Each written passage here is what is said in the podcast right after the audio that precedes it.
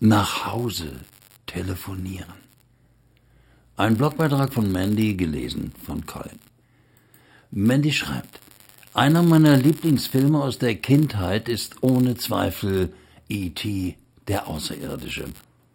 Es ist die Geschichte eines kleinen Außerirdischen, der auf der Erde gestrandet ist und sich danach sehnt, wieder nach Hause an den Ort zurückzukehren, an den er gehört. Er hat Heimweh zu seinen Freunden, und so hebt er seinen Zeigefinger, deutet auf den Himmel und sagt die berühmten Worte, die in die Filmgeschichte eingehen E.T. nach Hause telefonieren.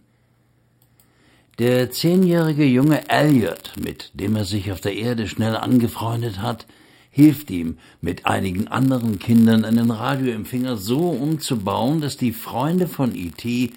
seine Signale empfangen können. Und tatsächlich, es klappt. Die Geschichte hat ein Happy End, denn E.T. kommt nach Hause an den Ort, an den er gehört. Mandy schreibt weiter, ich denke, wir Menschen haben genau wie E.T. den tiefen Wunsch in uns, an einen Ort zu kommen, wo wir unendlich geliebt sind und mit offenen Armen empfangen werden. Ich glaube an ein Leben nach dem Tod, an ein Leben bei Gott, wo wir sein können, wie wir sind und wo es kein Leid und keine Tränen mehr gibt. Offenbarung 21, Vers 4. Und diese tiefe Sehnsucht nach diesem Ort ist in meinem Herzen. Ist sie auch in deinem Herzen? Vielleicht gibt es Zeiten, wo du diese Sehnsucht weniger deutlich spürst, und dann wiederum gibt es Zeiten, wo du sie umso mehr spürst und du auch gern nach Hause telefonieren möchtest, um diese Liebe zu erleben. Oh, wir Menschen sind ein lustiges Völkchen, basteln uns manchmal die seltsamsten Empfänger und suchen damit die unendliche Liebe.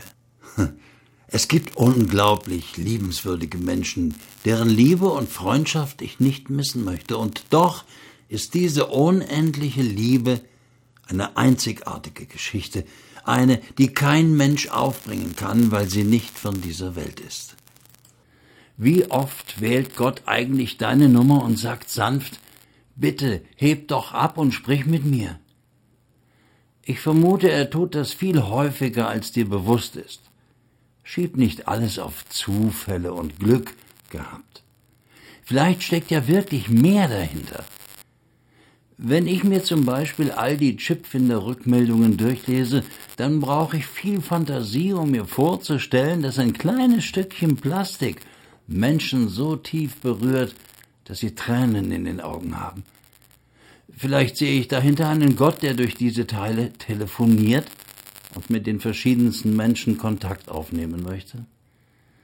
Ich habe keine Ahnung, ob das auch bei mir so geklappt hätte. Ich finde so einen Chip und werde dadurch berührt.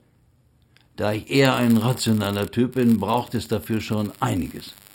Aber wer weiß, ich jedenfalls lebe mein Leben heute mit Gott, denn er hat es geschafft, mich zu erreichen.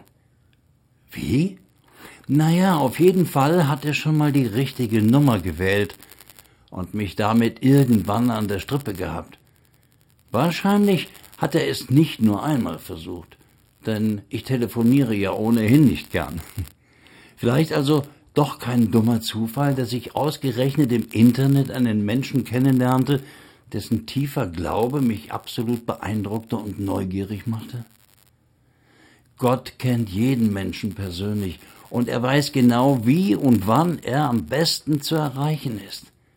Und das Gute ist, du musst nicht Däumchen drehen und hippelig aufs Display starren, bis das Ding endlich klingelt, sondern kannst auch selbst zum Hörer greifen. Ruf mich an. Vergleich das mal mit Psalm 50, dem Vers 15 in der Lutherbibel. Seine Leitung steht. 24 Stunden, sieben Tage die Woche, Nulltarif, Flatrate, kein Kleingedrucktes. Was willst du mehr? Also setz dich doch einfach mal hin und fang an zu erzählen, was du Gott schon immer mal sagen wolltest. Hallo Gott, ich bin's. So ein Ferngespräch nach Hause kann Wunder bewirken. Hau rein. Fetten Segen und bis bald. Deine Mandy. Danke, Mandy.